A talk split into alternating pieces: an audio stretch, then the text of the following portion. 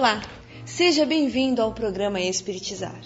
O passe fundamenta-se nas qualidades do fluido vital. Por isso, estudaremos na videoaula de hoje o perispírito e as suas propriedades. Olá, estamos juntos novamente para mais uma videoaula sobre fluidoterapia espírita. Na videoaula de hoje, nós continuaremos abordando o assunto que iniciamos na videoaula anterior sobre em que se fundamenta o passe. Na videoaula anterior, nós vimos que o passe se fundamenta nas qualidades do fluido vital, que é passível de renovação pela absorção e assimilação das substâncias que o contém e pode ser transmitido de um indivíduo a outro.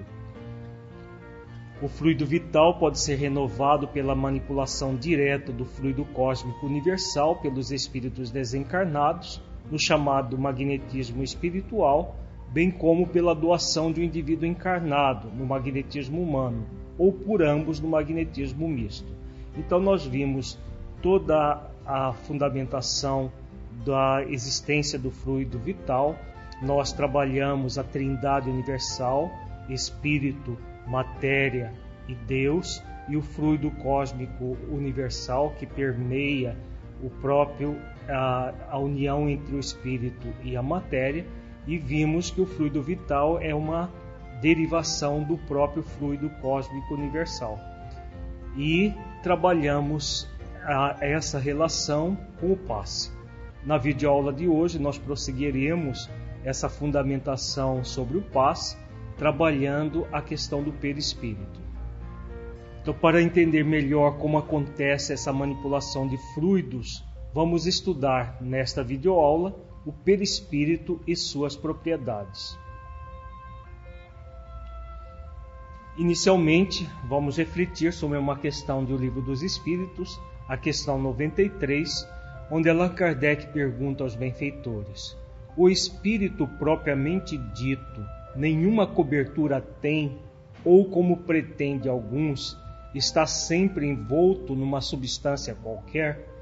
Então, nesta pergunta, Allan Kardec, é, de uma forma bastante inteligente, ele pergunta se o espírito, na sua essência, quando ele fala do espírito propriamente dito, ele, tá, ele está se reportando ao espírito na sua essência. Ele tem uma cobertura é, ou não. Então vejamos a resposta dos benfeitores. Envolve-o uma substância vaporosa para os teus olhos, mas ainda bastante grosseira para nós. Assaz vaporosa, entretanto, para poder elevar-se na atmosfera e transportar-se aonde queira.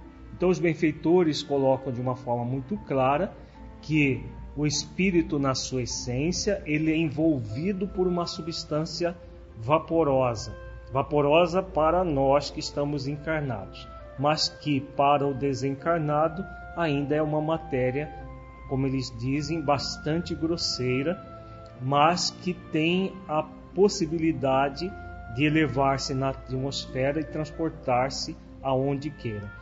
É claro que os espíritos estão falando aqui dos espíritos em sua generalidade.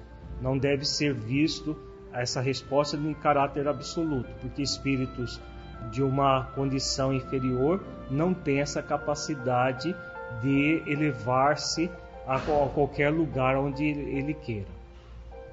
Na questão 94, Allan Kardec pergunta: De onde tira o espírito o seu invólucro semimaterial? Então, de onde que o espírito tira o próprio perispírito, do fluido universal de cada globo, razão porque não é idêntico em todos os mundos. Passando de um mundo a outro, o espírito muda de envoltório, como mudais de roupa. Então nós estamos vendo aqui que o perispírito é uma variação do fluido cósmico universal e que cada planeta tem o fluido cósmico universal próprio dele o fluido ele está é, o universo inteiro está imerso no fluido cósmico universal e cada planeta tem o fluido de acordo com os habitantes que ali vivem, tanto encarnados quanto desencarnados. Cada espírito vai extrair do fluido cósmico universal próprio de cada planeta os fluidos necessários para formar o seu perispírito. Vejamos agora um texto do Livro dos Médiuns, nos itens 54 a 56, que é uma dissertação de Allan Kardec sobre a natureza trina do espírito. Allan Kardec, nesse texto, ele faz um, uma dissertação acerca do perispírito muito profunda. Vamos ver detalhes dessa dissertação porque é muito importante para aqueles que vão aplicar passes entender todo o processo do funcionamento do perispírito. Então Allan Kardec diz: numerosas observações e fatos irrecusáveis levaram à consequência de que há no homem três componentes. Primeiro, a alma ou espírito, princípio inteligente, onde tem sua sede o senso moral. Segundo, o corpo, invólucro grosseiro, material, de que ele se revestiu temporariamente, em cumprimento de certos desígnios providenciais. Terceiro, o perispírito, envoltório fluídico, semimaterial, que serve de ligação entre a alma e o corpo. Então, nós estamos vendo aí na explicação de Allan Kardec que o espírito, na sua essência, é o ser inteligente. É aquele foco de é, energia que é inteligente em si mesmo, onde existe, a, como ele, ele diz, a sede do senso moral. Além do, do espírito na sua essência, nós temos um corpo fluídico, o corpo energético do próprio espírito, além do corpo físico, no caso de nós encarnados. Então, o ser encarnado é um ser trino, composto de espírito em essência, perispírito, que é esse corpo fluídico do próprio espírito, que tem a forma humana, e o corpo físico, que é o corpo que nós usamos na, na, no mundo físico, nas nossas relações, em todas as situações que nos encontramos. Vejamos nesse quadro resumo a natureza trina do ser humano. Todo ser humano é composto de, primeiro, a alma ou espírito, princípio inteligente onde tem sua sede o senso moral. Segundo, o corpo, que o espírito se reveste temporariamente, em cumprimento de certos desígnios providenciais. Terceiro, o perispírito, que compõe um corpo fluídico, vaporoso, semimaterial, que serve de ligação entre a alma e o corpo. Então, o ser humano encarnado tem essa natureza trina. Allan Kardec continua a sua dissertação colocando sobre as propriedades do perispírito. Então, vejamos o texto. A morte é a destruição ou antes a desagregação do envoltório grosseiro, do invólucro que a alma abandona. O outro se desliga deste e acompanha a alma, que assim fica sempre com um envoltório. Este último, ainda que fluídico, etéreo, vaporoso, invisível para nós em seu estado normal, não deixa de ser matéria, embora até o presente não tenhamos podido assenhorear-nos dela e submetê-la à análise. Então aqui Allan Kardec vem colocando a respeito da do processo da morte do corpo físico, quando nós encarnados vamos necessariamente chegar ao momento em que a morte do corpo físico, que é a destruição do envoltório grosseiro, o corpo de carne, mas sem a destruição do envoltório fluídico, que é o perispírito, que vai acompanhar o espírito na sua jornada evolutiva. E como ele diz, apesar de fluídico, etéreo, vaporoso, invisível, ele não deixa de ser matéria. Então, o perispírito é tão matéria quanto o corpo, só que em estado diferente do corpo. Esse segundo invólucro da alma ou perispírito existe, pois, durante a vida corpórea.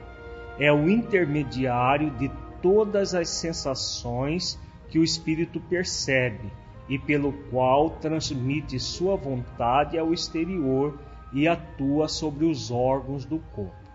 Então aqui Allan Kardec coloca uma questão muito importante que o perispírito que existe durante toda a vida corpórea, ele vai ser o intermediário entre o espírito e o corpo. O espírito é o ser pensante, é o ser que tem vontade, que age. O perispírito recebe os impulsos do espírito, que por sua vez vai transmitir isso ao corpo, via todo um processo que é ligado aos chamados chakras do, do corpo, é, do corpo fluídico, que estão ligados aos plexos nervosos no corpo físico e às glândulas. Todo um processo complexo de funcionamento que nós vamos ver em alguns detalhes desse funcionamento em futuras videoaulas, mas todo o processo começa no espírito, que é o ser pensante, vai transmitir ao seu perispírito, que é esse intermediário entre o espírito e o corpo, e atua sobre os órgãos do corpo físico, gerando todo um processo de movimento, de ação que o espírito encarnado acaba é, realizando.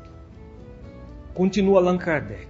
Para nos servirmos de uma comparação material, diremos que é o fio elétrico condutor que serve para a recepção e a transmissão do pensamento.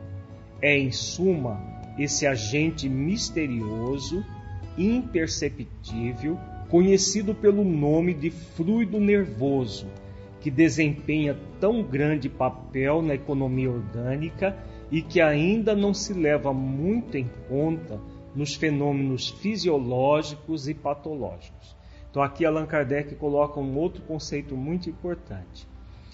Então ele é o, o, o fluido que serve de recepção e transmissão do pensamento. Quem pensa é o espírito. O perispírito recebe o pensamento e transmite esse pensamento, no caso, ao cérebro físico, que vai decodificar esse pensamento sob a forma de palavras, de imagens. Então, todo um processo que vai começa no espírito na sua essência passa para o corpo fluídico ou perispírito, que passará a essa transmissão ao corpo físico. Quando Allan Kardec fala que esse fluido, também chamado de fluido nervoso, desempenha um papel na economia orgânica, na verdade, o perispírito ele responde a uma série de indagações que a medicina vem fazendo há muito tempo. Quando ele fala aqui dos fenômenos fisiológicos e patológicos, tudo tem a, a ver com o perispírito. Na verdade, a doença no nível mais profundo, ela se manifesta no espírito. Todas as vezes que o espírito ele age com desamor ou com pseudo-amor, que é, uma, é um movimento de ocultar o desamor, o espírito ele gera para si mesmo um processo de desequilíbrio energético.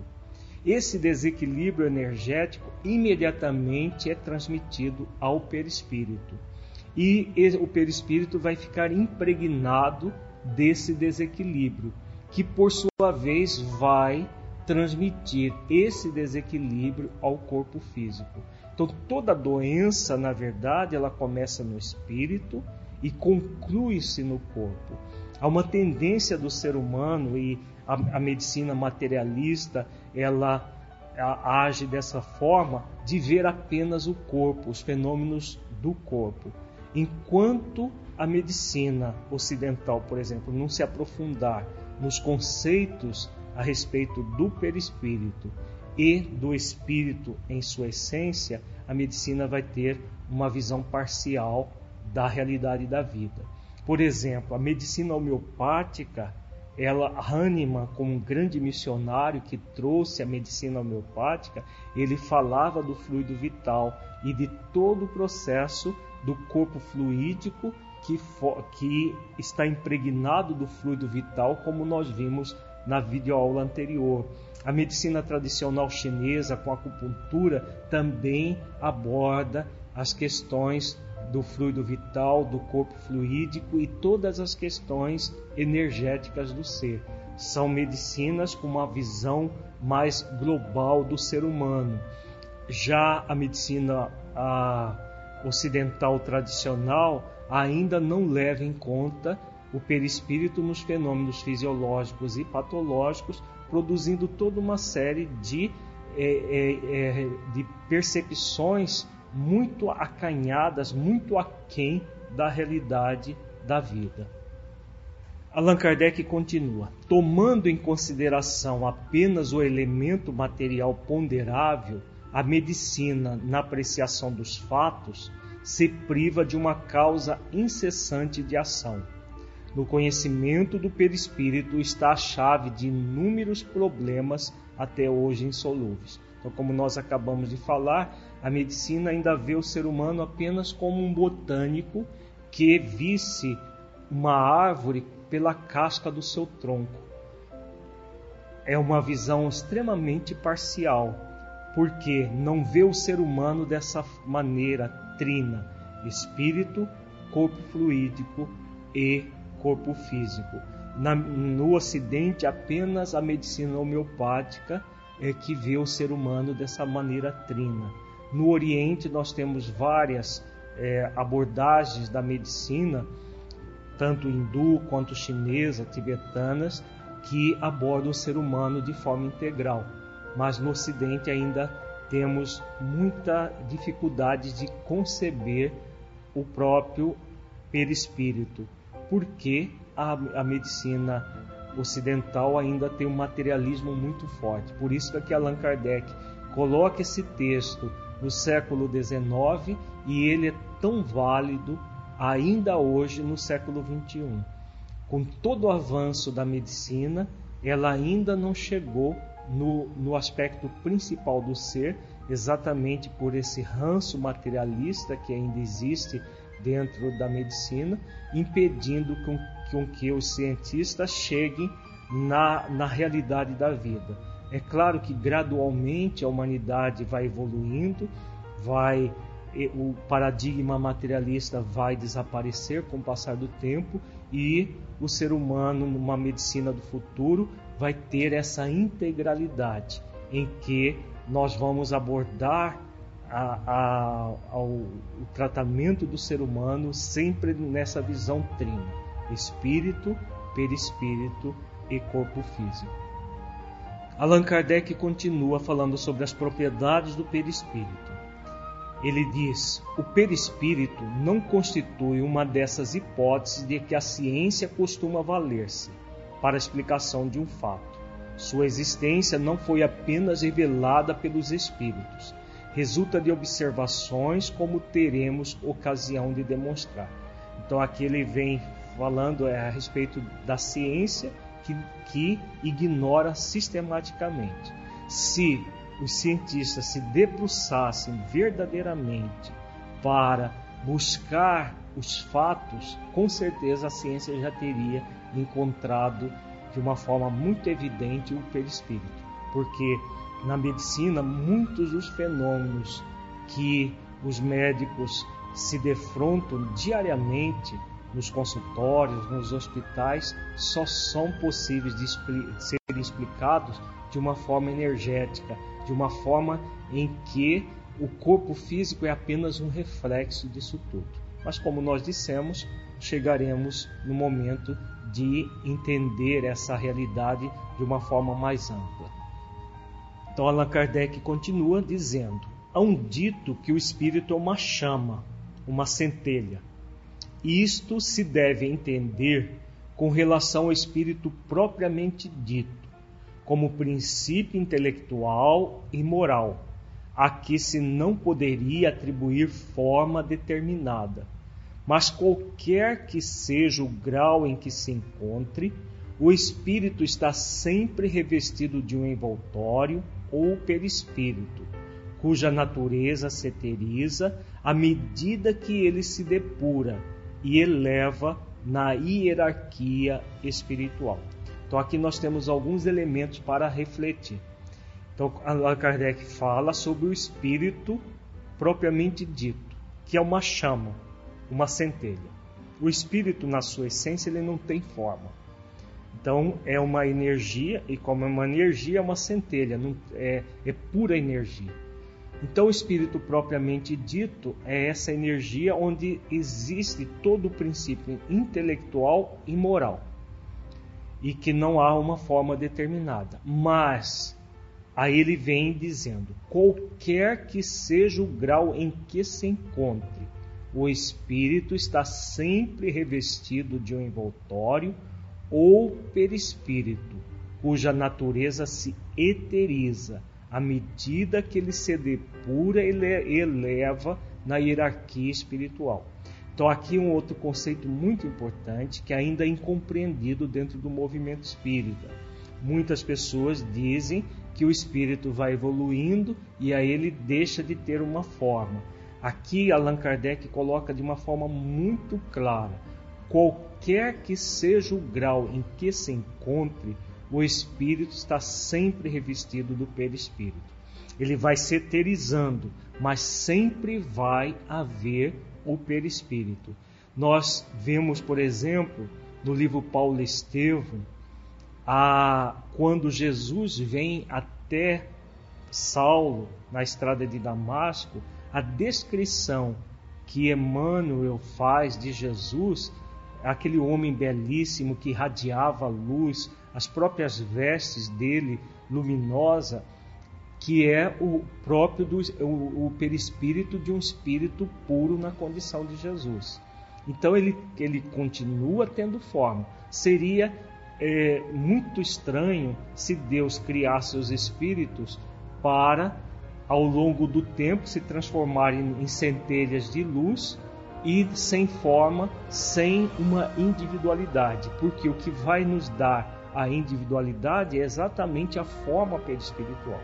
Então, como Allan Kardec coloca de uma forma muito clara, e como codificador da doutrina, ele é o, o, a, a referência maior nesse aspecto, o espírito sempre estará sendo revestido do perispírito, em qualquer nível que se encontre.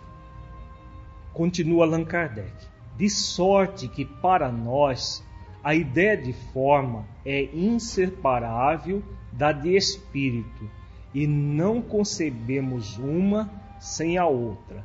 O perispírito faz, portanto, parte integrante do espírito, como o corpo o faz do homem.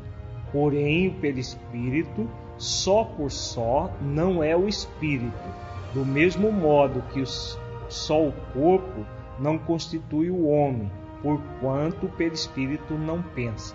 Então, aqui alguns outros elementos para nós refletirmos. Então, o espírito sempre terá forma. Claro, cada vez mais quintessenciada, cada vez mais purificada, de acordo com a pureza do espírito. Agora, não existe espírito sem uma forma, e a forma humana e, como ele diz, o perispírito faz parte integrante do espírito em todas as, as circunstâncias. O perispírito sem o espírito, ele não é algo inteligente, como Kardec diz. Da mesma forma que o, o corpo sem o espírito não constitui o ser humano. Porque o perispírito por si só, ele a, sem o espírito é apenas um, um conjunto de fluidos. Com o espírito que pensa, o perispírito adquire todo, todas essas propriedades que fazem com que a, o, ele deforma ao espírito e haja a partir da, da inteligência do espírito. Então nós, é importante entender que o perispírito é variação do fluido cósmico universal, mas que não tem vida em si mesmo.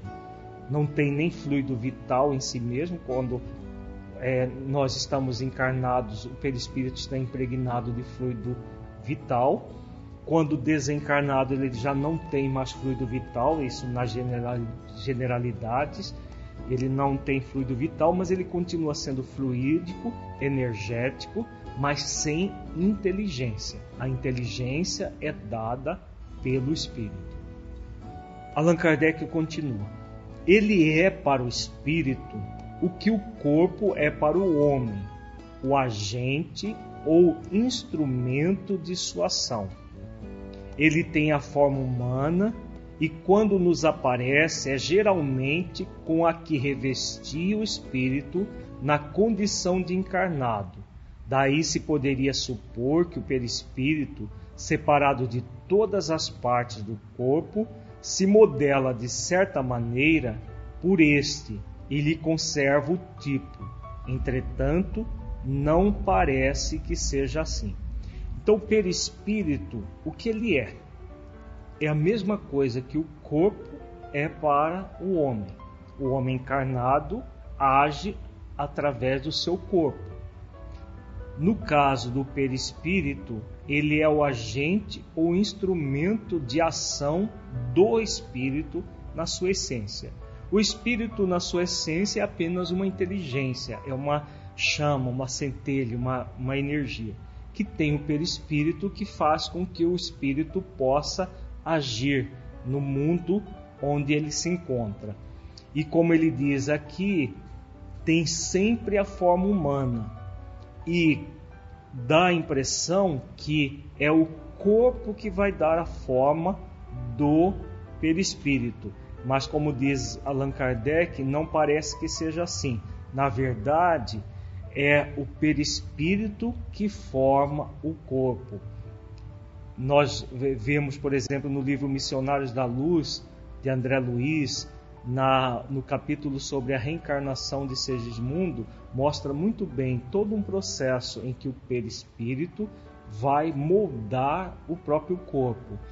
É, em várias obras subsidiárias da doutrina espírita, nós vemos é, esse processo do perispírito formando o futuro corpo. No, livro, no próprio livro Memórias de um Suicida, que nós estudamos no seminário Suicídio Falsa Solução mostra também esse processo acontecendo.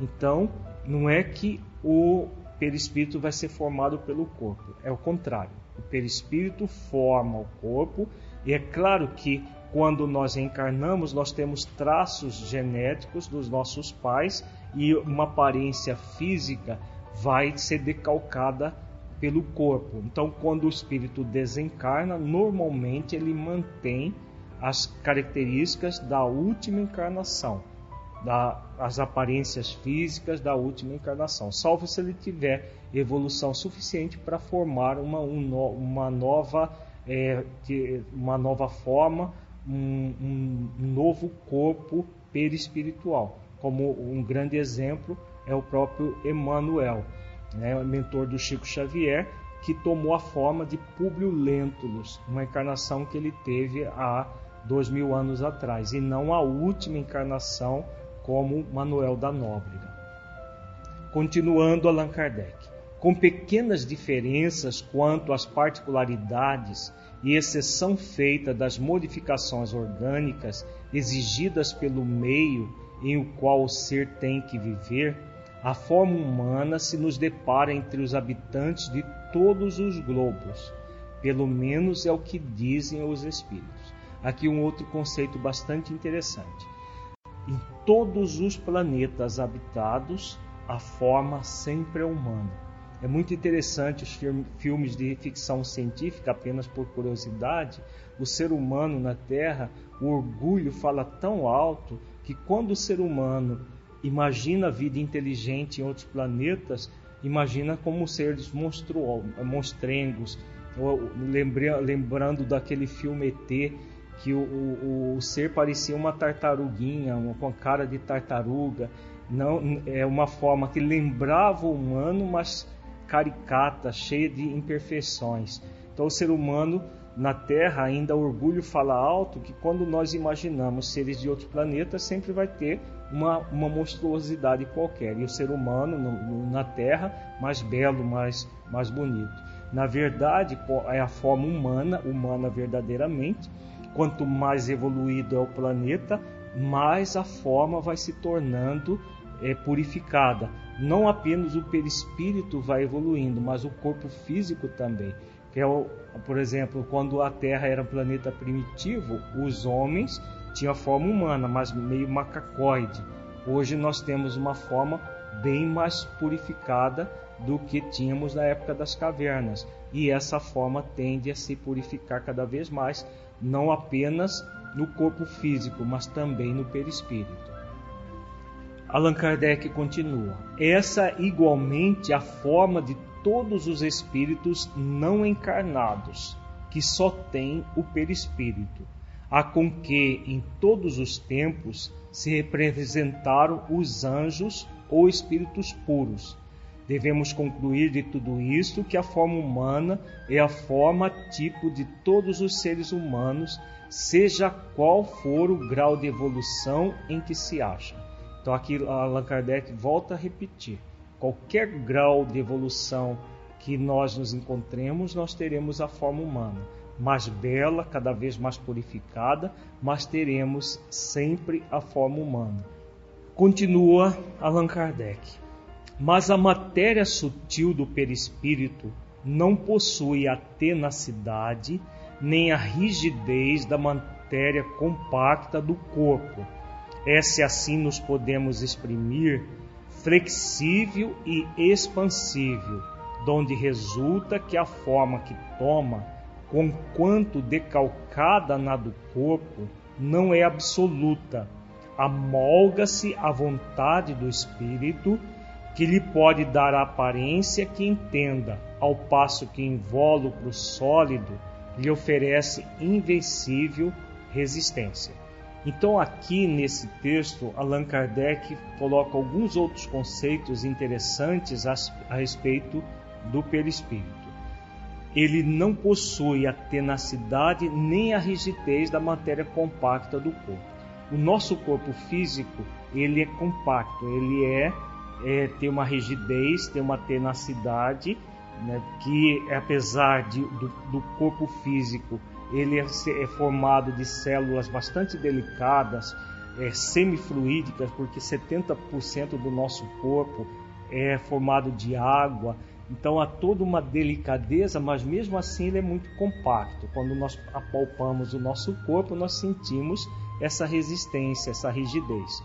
No caso do perispírito, não há essa rigidez. Ele é flexível e expansível. Isso faz com que o espírito, dependendo da evolução que ele tenha, ele pode gerar determinadas é, situações é, muito interessantes. Por exemplo, espíritos menos felizes, espíritos empedernidos no mal, eles podem tomar forma animalesca, eles podem tomar forma de é, seres é, demoníacos para melhor afligir, para melhor a perturbar as pessoas. Da mesma forma, espíritos já mais evoluídos podem expandir o seu perispírito e é, gerar todo um estado de luz, gerar todo um processo de auxílio aos demais espíritos. Continua Allan Kardec. Livre desse obstáculo que o comprimia, o perispírito se dilata ou contrai, se transforma, presta-se numa palavra a todas as metamorfoses de acordo com a vontade que sobre ele atua. Então aqui Allan Kardec vem explicitando o texto anterior. O perispírito ele pode se dilatar ou contrair, gerando ah, todas as metamorfoses que o espírito queira. No caso do espírito mais evoluído, essa metamorfose ela é praticamente sem limitações. Nós agora há pouco dissemos sobre o espírito Emmanuel, mentor de Chico Xavier, que na última existência renasceu como Padre Manuel da Nóbrega, mas que para o Chico e para outros espíritos ele assumia a forma perispiritual do Publio Lentulus, um espírito que viveu, esteve encarnado no, no início da era cristã. Então, mostrando que o espírito ele pode, a sua vontade, mudar o seu perispírito espíritos menos felizes podem mudar a sua vontade também, formar é, perispíritos animalescos ou demoníacos. Nessa mitologia, por exemplo, do demônio com chifre, rabo e tudo, esses espíritos podem tomar essa forma para melhor amedrontar e para que as pessoas acreditem que existem os demônios, que existem os espíritos eternamente voltados para o mal. Na verdade, o que acontece são essas metamorfoses do perispírito que vão acontecer pela vontade do espírito. Tudo isso que nós estamos falando, porque que é importante para entender o passe. Nós vamos entender que o mecanismo do passe nada mais é do que a manipulação dos fluidos do próprio perispírito.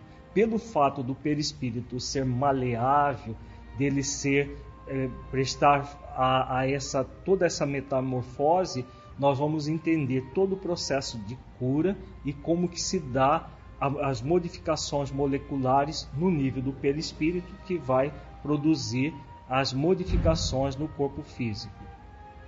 Continua Allan Kardec. Por efeito dessa propriedade do seu envoltório fluídico, é que o espírito que quer dar-se a conhecer pode, em sendo necessário, tomar a aparência exata que tinha quanto vivo, até mesmo com os acidentes corporais que possam constituir sinais para o reconhecerem. Os espíritos, portanto, são, como se vê, seres semelhantes a nós, constituindo ao nosso derredor toda uma população invisível no estado normal. Então, aqui mais um, um texto de Allan Kardec mostrando que o espírito pode tomar a aparência que tinha quando estava encarnado. Então, se o, o espírito, por exemplo, teve um corpo na última existência em que ele tinha um defeito é, no corpo físico, ele pode, apesar do perispírito já não ter aquele defeito, é, modular no seu perispírito o defeito para melhor ser reconhecido. E a, ele continua dizendo né, que o, os, os espíritos são seres semelhantes a nós, com olhos, é, cabeça, é, com todos os órgãos que o ser humano tem no corpo físico. Muitas vezes as pessoas acreditam que o, o, o espírito, depois que desencarna, se torna um fantasminha, um, sem forma, sem, sem nada. Na verdade, todos nós, encarnados ou desencarnados, teremos sempre a forma humana como nós acabamos de ver.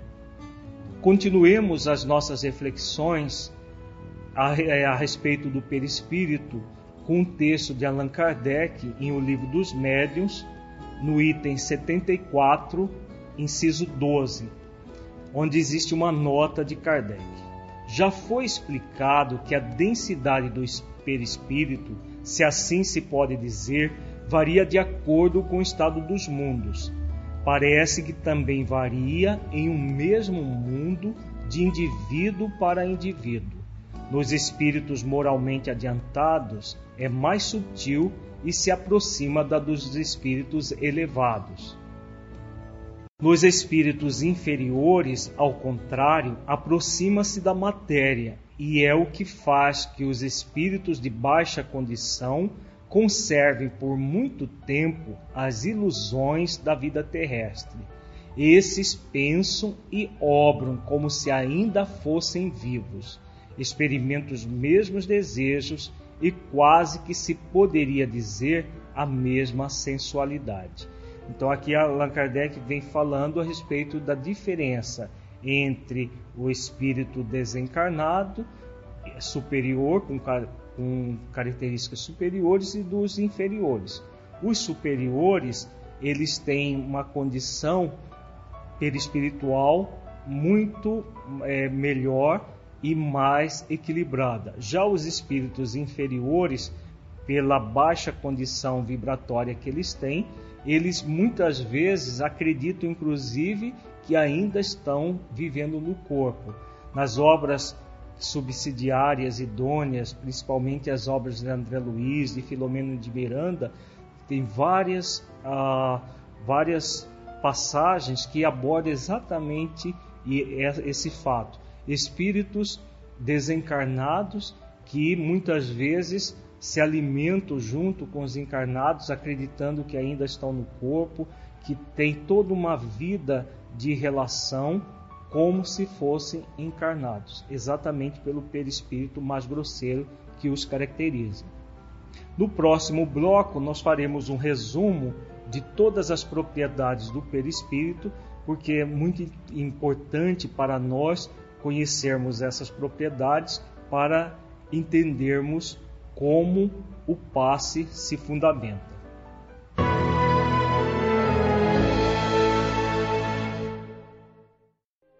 Para que um rio seja caudaloso e forte, é preciso que tenha margens seguras para conduzi-lo. Para que uma flor desabroche, é preciso antes que ela tenha a sustentação vigorosa da planta. Para que sejamos pessoas de bem, é preciso nos qualificar, humanizar, para espiritizar. Projeto Espiritizar. Acesse o nosso site e saiba mais. www.espiritizar.org.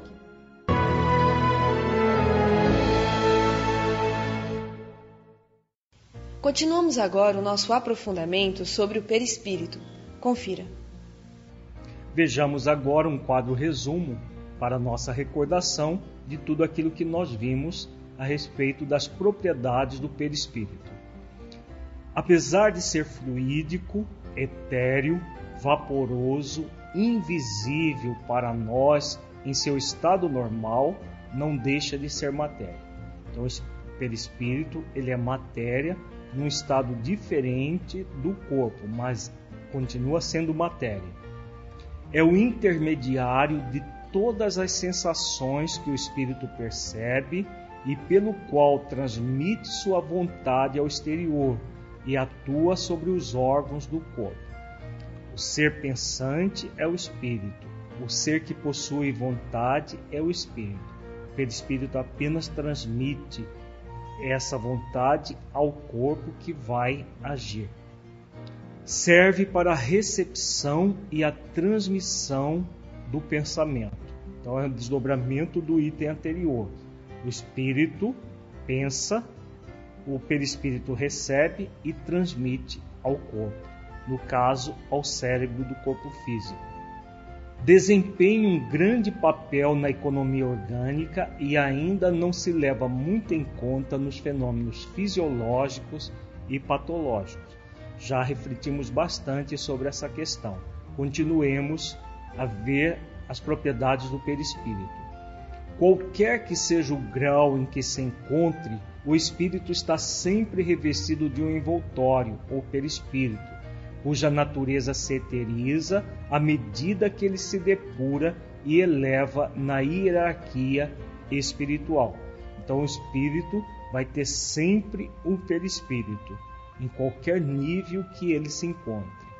Faz parte integrante do espírito, possuindo a forma humana em todos os mundos habitados, em todos os níveis de evolução do espírito é o modelador do corpo físico quando encarnados. É o perispírito que vai modelar o seu corpo físico, principalmente quando existem algumas questões ligadas à formação congênita. Por exemplo, processos de suicídio anterior, como nós vimos no livro Memórias do Suicida, no, no seminário Suicídio Falsa Solução, a partir do perispírito que o corpo físico vai ser formado com as deficiências que o, o espírito suicida traz em si mesmo. Então, tudo vem do perispírito que vai se manifestar no corpo físico. Não possui a tenacidade nem a rigidez da matéria compacta do corpo, é flexível e expansível, molda-se à vontade do espírito que lhe pode dar a aparência que entenda. Então, todo o processo de flexibilidade e de expansibilidade que nós já vimos em detalhe. E o seu nível de pureza e densidade varia de acordo com a evolução do espírito. Quanto mais evoluído é o espírito, mais quintessenciado, mais purificado é o perispírito. Vejamos agora a função do perispírito na fluidoterapia espírita. Por que, que é tão importante conhecer o perispírito e qual a relação que existe entre o perispírito e o próprio passe magnético. Vejamos um texto de A Gênese, no capítulo 14, item 7. Allan Kardec discorre: O perispírito, ou corpo fluídico dos, dos espíritos, é um dos mais importantes produtos do fluido cósmico. É uma condensação desse fluido em torno de um foco de inteligência ou alma. Já vimos que também o corpo carnal tem seu princípio de origem nesse mesmo fluido condensado e transformado em matéria tangível. Então, como nós vimos na videoaula anterior, que nós temos a Trindade universal, espírito, matéria e Deus. E o fluido cósmico universal. Então, o espírito é o espírito na sua essência, como nós estamos vendo. O espírito que é uma centelha, é o princípio inteligente, onde tem a sua sede o senso moral. A matéria é o corpo físico. Agora, sem o fluido cósmico universal, a matéria se desagrega, como nós vimos na, na videoaula anterior. Então, o que o, o, o perispírito faz? Como ele é uma variação do fluido cósmico universal, vai permitir que haja uma agregação do corpo e que o espírito vai poder agir sobre o seu corpo a partir do próprio perispírito. Então, nós, nós temos todo esse a, é, essa condição trina e a, o perispírito vai desempenhar um processo muito importante na renovação do corpo ou no adoecimento do próprio corpo. Continua Allan Kardec. No perispírito, a transformação molecular se opera diferentemente por quanto o fluido conserva sua imponderabilidade e suas qualidades etéreas. O corpo perispirítico e o corpo carnal têm, pois, origem no mesmo elemento primitivo. Ambos são matéria, ainda que em dois estados diferentes. Então, aqui Allan Kardec vem fazendo o resumo, mostrando a diferença entre o corpo físico e o perispírito. O corpo físico ele é ponderável. O perispírito é imponderável, quer dizer, ele não pode ser pesado. Agora, eles são tão matéria, é, tanto um quanto o outro. Tanto o corpo físico é matéria, quanto o perispírito é matéria, em estados diferentes. Para entender o passe, é, é fundamental entender que o perispírito tem características semelhantes ao corpo. Quando há uma alteração no perispírito, essa alteração imediatamente repercute no corpo, produzindo doença ou saúde. Então vejamos um quadro resumo as qualidades do perispírito. É um dos mais importantes produtos do fluido cósmico universal, constitui-se pela condensação desse fluido em torno de um foco de inteligência.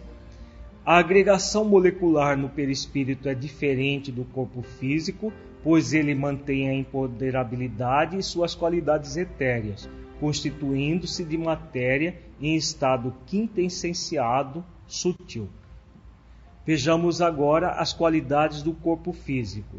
O corpo físico também tem origem no fluido cósmico universal. A agregação molecular do fluido cósmico universal no corpo físico é diferente, pois é mais condensada para que se transforme em matéria tangível, ponderável. É composto de uma matéria mais condensada que o perispírito, porém continua sendo fluido como esse, pois provém da mesma fonte. Então é interessante tudo isso porque a, o corpo físico, assim como o perispírito, são variações do fluido cósmico universal, e aí todo o processo de cura nós, vai ser entendido a partir do funcionamento desses dois elementos, tanto o corpo físico quanto o perispírito. Então, por ser tanto o corpo físico quanto o perispírito derivações do fluido cósmico universal, o processo de cura espiritual irá acontecer pela manipulação de fluidos do próprio perispírito, por ser este mais sutil, repercutindo ação benéfica sobre o corpo físico, resultando na ação salutar que o passe e água magnetizada proporcionam. O passe água magnetizada funciona igual ao remédio homeopático. O remédio homeopático ele não age sobre o corpo físico, ele age sobre o perispírito, porque ele tem uma energia diferente, é uma energia é, que não é matéria é, como um remédio alopático é. O meu, a mesma coisa é o passe magnético. O passe é pura energia que não teria como atuar diretamente no corpo físico. Atua no perispírito, que por sua vez vai atuar no corpo físico. Então, nós concluímos o conteúdo desta videoaula, importante para entendimento do funcionamento do passe. Na próxima videoaula veremos como acontece essa manipulação de fluidos e como o perispírito desempenha um papel preponderante em todo o processo de cura. Muita paz a todos e até uma próxima videoaula. Agradecemos a sua companhia. Para saber mais sobre o projeto Espiritizar, acesse o nosso site www.espiritizar.org. Nos vemos na nossa próxima videoaula. Até lá!